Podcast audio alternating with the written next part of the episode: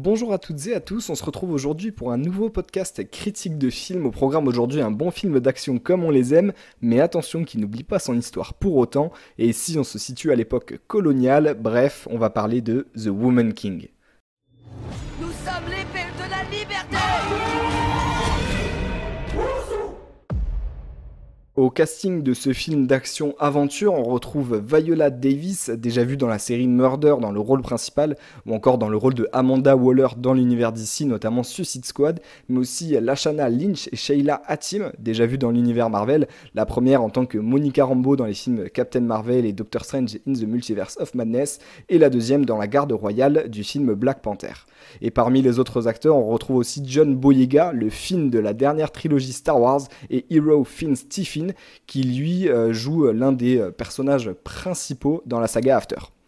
Pour le scénario, on se situe donc dans les années 1800, en Afrique coloniale, dans le royaume du Dahomey, réputé pour son groupe de guerrières féroces que tous les autres royaumes craignent, les Agodiers.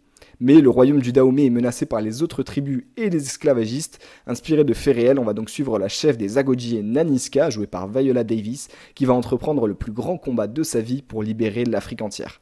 Voilà un peu pour l'histoire, on va passer maintenant à ma critique. Depuis notre enfance, on nous parle des Agoji. Pour être une guerrière, tu dois tuer tes larmes. Entraîne-toi dur. Combat avec acharnement. Tu ne craindras aucun homme. Et tu ne redouteras aucune douleur. Alors, si on commence par les points positifs, je citerai d'abord le scénario intéressant et qui nous fait voir un groupe de guerrières très peu connu et pourtant c'est inspiré d'une histoire réelle. Euh, donc ça nous amène dans une partie de l'Afrique euh, qu'on connaît peu, même à une époque qui est peu représentée au niveau du cinéma, dans le monde et dans l'histoire du cinéma même.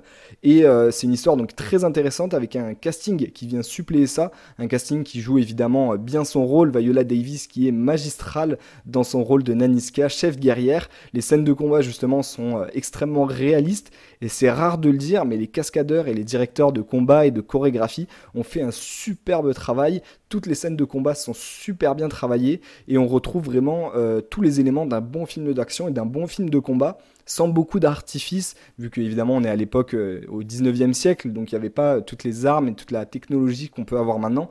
Donc c'est vraiment des combats qui sont assez euh, primaires, à main nue ou avec juste des épées, et qui sont vraiment très bien faits. Et ça, ça fait plaisir à voir. On a de belles scènes épiques, évidemment en lien avec les combats, des beaux paysages, une belle Afrique avec vraiment des, grandes plaines, des montagnes, des beaux villages. Euh, ça a été vraiment fait à une grande échelle, c'est-à-dire qu'on voit quand même des, grands paysages et qu'on ne reste pas dans un film intimiste on voit des scènes où euh, les acteurs sont proches et euh, ont des beaux dialogues, mais on a des belles scènes de combat qui sont à taille réelle avec des centaines de figurants et des centaines de combattants qui s'affrontent. Et ça, c'est vraiment super intéressant. Et évidemment, la musique qui vient rappeler un peu la musique qu'on peut avoir dans le, enfin le thème musical qu'on peut avoir dans le film Black Panther et qui vient suppléer ça et amener vraiment le, la touche qui nous fait vraiment nous mettre dans le film et euh, prendre part euh, au même combat que, prennent les acteurs. En point négatif, euh, je pourrais citer peut-être le manque d'un moment spécifique très fort en émotion, un moment épique. Ça, ça manquait un petit peu. On a des très beaux combats, mais sans non plus un moment qu'on retient particulièrement du film, qui nous a mis des frissons et qui nous fait nous dire waouh, ça c'est vraiment un grand film. C'est un super film, mais peut-être pas jusqu'à un grand film, ça reste un peu trop lisse peut-être pour moi. On a une relation romantique aussi dans le film qui est peu approfondie et qui du coup pour moi je trouve peu intéressante et on n'a pas forcément d'émotions qui sont qui est reliée à cette partie. On n'y croit pas forcément dès le début euh, et on n'y croit pas par la suite non plus, donc euh, on s'implique pas trop dans cette partie-là et c'était peut-être pas très utile de le, de le, mettre et de le garder finalement dans le film parce que le côté quand même euh, entraînement des guerrières et, et combat et toute cette guerre qui est menée pour, pour les raisons qui sont expliquées dans le film, était euh, assez intéressante pour moi pour qu'elle se suffise à elle-même et sans forcément rajouter une relation euh, amoureuse qui vient pour moi un peu atténuer les effets épiques du film et qui apporte peut-être des moments qui sont moins chargés en, en émotion ou en, ou en tension, mais ça reste quand même un super film.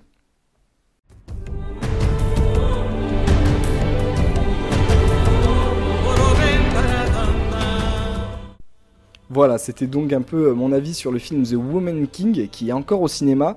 Donc si vous voulez passer un bon moment, un dépaysement total dans l'Afrique coloniale, une Afrique belle et sauvage, sans vous ennuyer une seule seconde, eh bien je vous conseille d'aller le voir. Nous on se retrouvera pour un prochain podcast.